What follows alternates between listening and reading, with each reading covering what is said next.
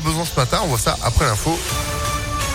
Et c'est immédiatement avec Sandrine Ollier. Bonjour Sandrine. Bonjour Phil, bonjour à tous. À la une à Lyon, plus besoin d'acheter son ticket pour prendre les transports en commun. On vous en a déjà parlé sur Impact FM. Le paiement par carte bancaire directement à bord des trams, des bus et des métros fonctionne enfin grâce à des bornes dédiées. Le dispositif qui avait pris du retard à cause des effets de la pandémie est testé depuis plusieurs semaines. Et d'après le Citral, les premiers retours sont positifs. Alors comment ça marche? Combien ça coûte?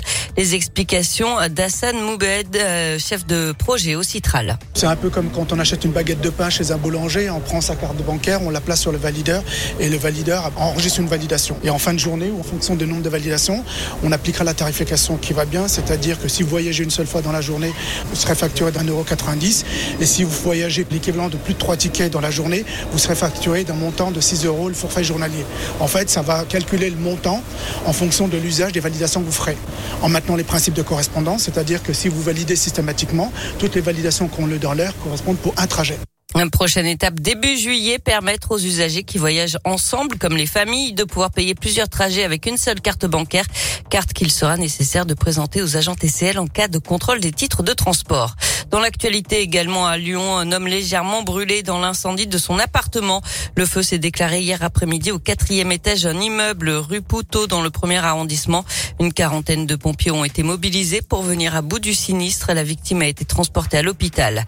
Les agents de la ville de Lyon en grève le 7 juin. La CGT appelle à une mobilisation massive pour dénoncer des pressions de plus en plus grandes de la part des élus, un manque de reconnaissance et des conditions d'existence de plus en plus difficiles. Ils réclament de vraies négociations salariale et une prime d'inflation de 1000 euros. Autre manifestation, celle des agriculteurs hier. Selon le progrès, ils étaient une soixantaine rassemblés au siège du Conseil régional à Lyon pour dénoncer la perte d'une aide agricole européenne. Ils réclamaient un rendez-vous avec un élu.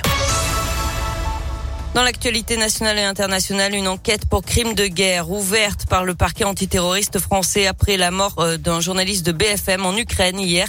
Euh, Frédéric Leclerc-Imov, 32 ans, accompagné des civils en cours d'évacuation à bord d'un bus humanitaire quand il a été touché au cou par un éclat d'obus. C'est le huitième journaliste tué depuis le début de l'invasion russe en Ukraine fin février. Les consommateurs français ne verront aucun rattrapage sur les factures d'électricité en 2023. Bruno Le Maire se veut rassurant après les rumeurs lancées hier par le Parisien. Le ministre de l'économie reconnaît qu'il y aura un besoin de financement supplémentaire l'an prochain face à la flambée des prix de l'électricité, mais il sera comblé par le projet de loi de finances dont l'examen est prévu au mois d'octobre. Et puis l'UEFA ouvre une enquête pour faire la lumière sur le fiasco de l'organisation de la finale de la Ligue des Champions samedi au Stade de France et notamment sur ces fameux faux billets qui ont circulé. Près de 40 000 selon le ministère de l'Intérieur. Une fraude massive, industrielle et organisée créant le désordre selon Gérald Darmanin. Le sport avec le tennis. Les premiers quarts de finale à Roland Garros. Allemand Zverev, troisième joueur mondial, affronte le prodige espagnol Carlos Alcaraz à 15h. Et puis à 20h45, c'est le duel que tout le monde attend. Un choc aux airs de finale entre Rafael Nadal et Novak Djokovic à voir gratuitement sur Prime Video. Enfin du basket, deuxième manche de la finale du championnat féminin entre Bourges et Lyon. C'est à 20h45 dans le Cher. La troisième manche se jouera samedi à 16h15. Un match à suivre en clair sur France 3. Je vous rappelle que c'est c'est la première équipe à trois victoires qui sera sacrée championne de France. Eh ben, allez les filles, merci beaucoup Sandrine pour euh, l'info qui continue sur impactfm.fr.